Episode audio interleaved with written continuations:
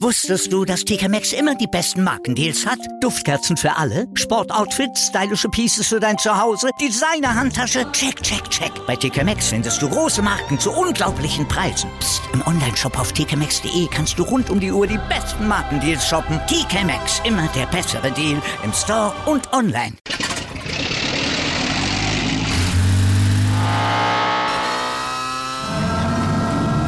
Von 0 auf 100.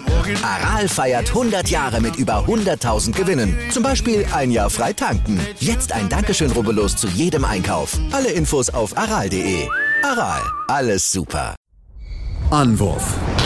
Der Handball-Talk auf meinsportpodcast.de. Anwurf der Handball-Talk auf meinsportpodcast.de mit Malte Asmus. Wir blicken zurück auf den gestrigen Tag in der Handball-Bundesliga und erlebten gestern die Rhein-Neckar-Löwen bei ihrem offensichtlich neuen Angstgegner, denn die Rhein-Neckar-Löwen, die patzten Sie verloren zwar nicht, aber sie ließen Punkte in Erlangen, wie schon zum Ausgang der letzten Saison, als ein 25 zu 25 gegen Erlangen die letzten Meisterschaftschancen gekillt hat. Jetzt geht es bei den drei Neckarlöwen in dieser Saison nicht mehr um die Meisterschaft, die ist wohl futsch, aber es geht um die Champions League Plätze und da ist dieses 23 zu 23 kein besonders optimales Ergebnis. Wir blicken drauf und auf die anderen Spiele des gestrigen Abends mit unserem Experten Sebastian Mühlenhof. Hallo Sebastian. Hallo Malte.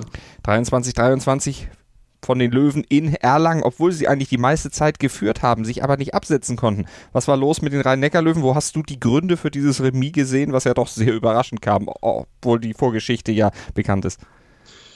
Ja, was einfach das große Problem ist bei Neckarlöwen, ist einfach der Angriff. Das muss man einfach so sagen. Du hast Andi Schmid und Janik Kohlbacher, die Achse funktioniert wäre sehr, sehr gut, aber gerade von Rückraum links kommt viel zu wenig. Mats Spencer Larsen ist nicht in der Form drin und Philipp Taleski, ja, wir hatten es schon gestern kurz erwähnt, da wartet man immer noch drauf, dass er mal richtig ankommt und man wirklich explodiert. Die Anlagen hat er, er ist groß, er hat die äh, Länge, aber er explodiert einfach nicht und deswegen ja, ist das Spiel momentan offensiv relativ begrenzt auf ein paar Positionen. Auch Rückraum rechts ist sehr, sehr gut funktioniert mit Alexander Pettersson und auch einem Vladan Lipovina, aber die sind auch noch nicht in der Form, dass sie mal, wie mal sieben, acht Tore in einem Spiel werfen können. Und das ist so das große Problem momentan bei den Rhein-Neckar-Löwen, weil defensiv war das über weite Teile der Partie wieder wirklich sehr, sehr gut, haben nur 23 Tore zugelassen, das ist aller Ehren wert, hatten einen guten Torhüter drin, Andreas Palika, sieben Paradequote von 26 Prozent, Mikkel Appelke in den letzten zehn Minuten drin gewesen, nur einen einzigen Ball gehalten, Quote von 20 Prozent, ähm, ja, und dann uns das Spiel sich anguckt, das war wirklich so ein Spiel, sie konnten immer mal wieder auf zwei Tore davonziehen, ähm, aber das war auch so auch das höchste der Gefühle. Und das liegt einfach daran, dass man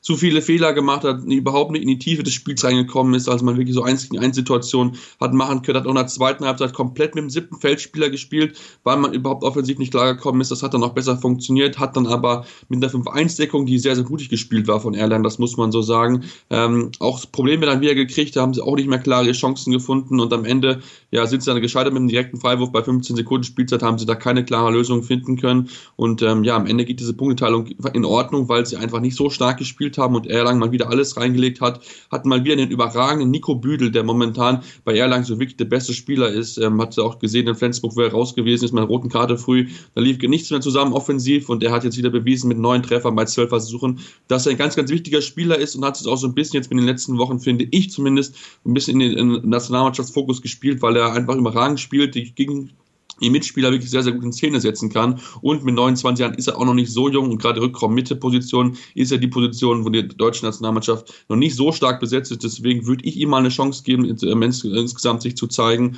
Ähm, wie gesagt, momentan überzeugt er sehr, sehr gut. Mal gucken, was Christian Prokop dann daraus macht. Auf jeden Fall müssen wir sagen, Rhein-Neckar-Löwen 36, 8 Punkte, Platz 3. Sie haben damit vier Punkte Rückstand auf den THW Kiel in der Tabelle. Die Kieler sind Zweiter, haben aber auch ein Spiel mehr schon bestritten und sich gestern am Ende mit 29-25 in Melsungen ja, souverän behauptet. Oder wie würdest du es charakterisieren?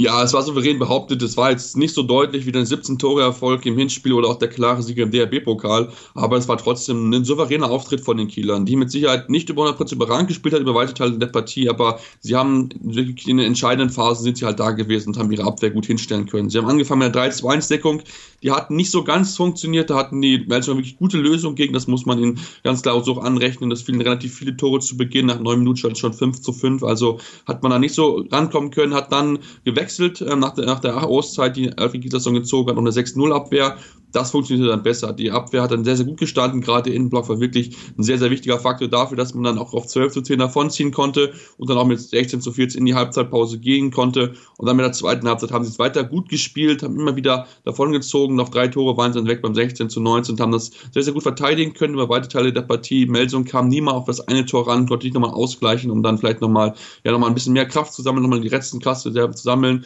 Und am Ende verlieren sie mit 25 zu 29, hatten ihren besten Werfer in Lasse Mikkelsen mit acht Treffern.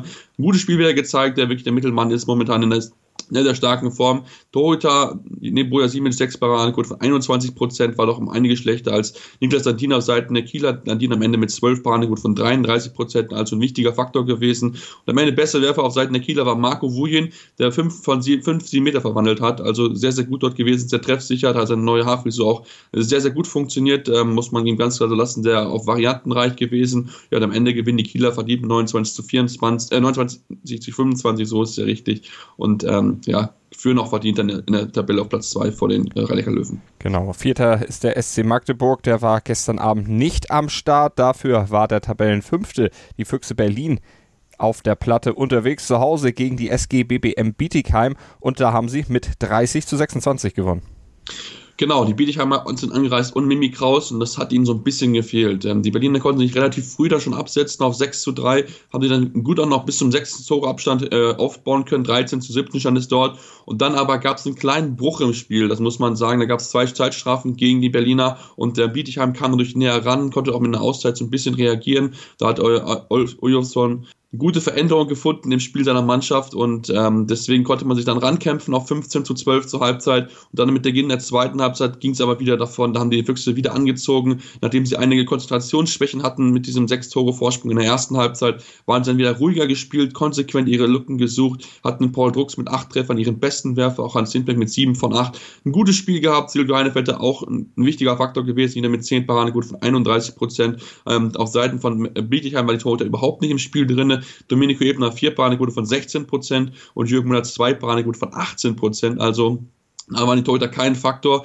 und ähm, deswegen gewinnen am Ende die Füchse verdient, auch wenn es hinten aus wieder ein bisschen knapper wurden, nachdem sie teilweise dann schon mit sieben Toren weg waren beim 21 zu 14, aber trotzdem geht der Sieg so in Ordnung. Wie gesagt, war ein bisschen knapper, weil einfach dann hinten aus wieder so ein bisschen die Konzentration gefehlt hat und Bietigheim, die ihren besten Werfer Jonas Link hat, mit sieben Treffern einfach rankommen konnte. Und wir blicken noch auf das letzte Spiel des gestrigen Abends. Die Mindener empfingen den TSV Hannover Burgdorf. Und wenn wir da mal auf die Tabelle gucken, dann ist es das Spiel 12. gegen den 10. gewesen. Und der 10. setzte sich am Ende durch mit 32, 29. Ein Sieg fürs ja, Selbstvertrauen der Hannoveraner.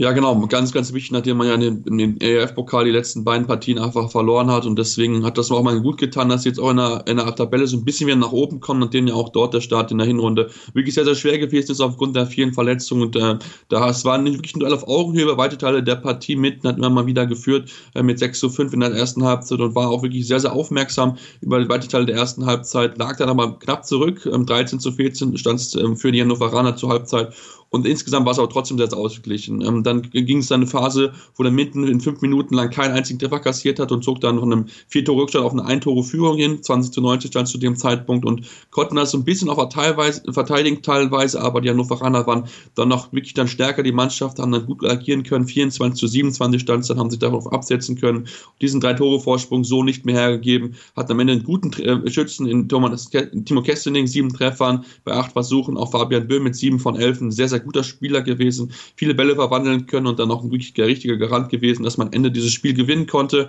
Ähm, ja, Mitten hat wirklich gut mitgehalten, wie gesagt, aber hatten dann einfach zu viele kleine Fehler dann noch im Angriff, hat man nicht so ganz mithalten können und außerdem 32 Gegentore zuzulassen, ist zu viel, obwohl man eigentlich einen guten Torhüter drin hatte mit Kim Sonne Hansen, 10 Paradegut von 25 Prozent, auf Seite von Hannover Martin sie mit 8 Paradegut von 27 Prozent, hinten raus kam nochmal Oberlesiak rein mit 2 Paradegut von 20 Prozent, also von daher, die Mitten haben alles versucht, haben es aber da nicht hinkriegen können, um die Hannoveraner zu besiegen. Und Hannover, ja, das war für sie ganz ersichtlich, dass sie Selbstvertrauen mal wieder stärken können, nachdem es jetzt im EF-Pokal nicht so lief. Und dann bleiben wir nochmal kurz bei den Hannoveranern und gucken auf etwas, was sich verändern wird. Denn Kai Häfner, der wird 2020 die Hannoveraner verwechseln, der geht zurück in die Heimat. Ja, genau so sieht es momentan aus. Ähm, Kai Heffner ist, ist, laut, laut aktuellem Stand, wird er wohl den Verein wechseln. Ähm, zumindest hat das die Bild so gesagt, dass er wechseln wird zur MT Melsung. Ähm, dorthin gehen wird 2020, ähm, soll, soll er dorthin gehen. Der Vertrag läuft nämlich bis 2020 noch in Hannover und soll dann dort zusammen mit äh, Stefan Salger die rückkommen rechte Position belegen. Das ist natürlich dann auch das Zeichen, dass Melsung dann definitiv von äh, ja, Michael Müller sich verabschieden wird. Da gibt es schon momentan viel Diskussion, ob es nicht sogar schon 2019 gehen. Ähm, momentan ist das aber noch nicht gesichert und ähm, ja, Kai Heffner wird dann wohl zu, nach Melsungen gehen, ist zwar noch nicht offiziell bestätigt, aber es sieht eigentlich alles danach aus, dass er dann dort mit dabei sein wird. Und das ist natürlich aus Melsunger Sicht sehr, sehr spannend zu sehen, weil sie dann wirklich schon einige Nationalspieler mit dabei haben. Einen Phil Nemke ist ja mit dabei, einen Stefan Salga, aber auch einen ähm, Julius Kühn natürlich. Und ähm, das ist ja wirklich eine gute Mannschaft, die zusammenkommen. Viele deutsche Spieler, das wird auch durch die Nationalmannschaft auf jeden Fall helfen, ähm, wenn die schon so ein bisschen eingespielt sind und natürlich auch wissen, wie andere dann in entsprechenden Situationen handelt. Also, das wird dann interessant zu sehen sein, was sich dann in Melsungen weiterentwickelt. Ist noch ein bisschen Zukunftsmusik, aber wir bleiben da natürlich auch dran schauen. Bis dahin aber natürlich weiter auf die Handball-Bundesliga, auf die Champions League, auf den EHF Cup, auf alles, was sonst noch passiert und sind am Montag wieder für euch da mit Anwurf. Dann fassen wir das bewegte, wahrscheinlich bewegte Handballwochenende für euch zusammen mit unserem Experten Sebastian Mühlenhof. Bei dem sage ich vielen Dank und an euch sage ich natürlich auch vielen Dank fürs Zuhören. Bewertet unsere Sendung bei iTunes, schreibt uns ein bisschen Feedback über die Kanäle, die wir unter unserem Beitrag hier auf meinsportpodcast.de aufgeschrieben haben. Und ansonsten bleibt uns gewogen, abonniert unsere Feeds hier auf meinsportpodcast.de.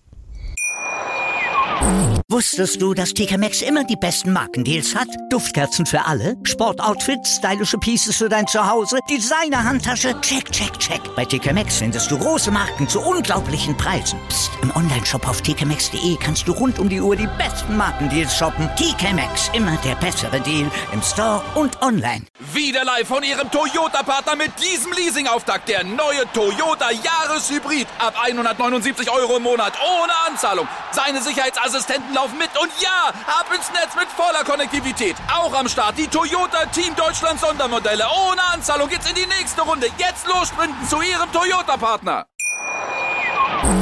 Anwurf. Der Handball-Talk auf meinsportpodcast.de. Sportplatz mit Malta Asmus und Andreas Thies. Täglich neue Podcasts aus der Welt des Sports. Von Airhockey bis Zehnkampf. Berichterstattungen, Interviews und Fakten. Sportplatz auf meinsportpodcast.de.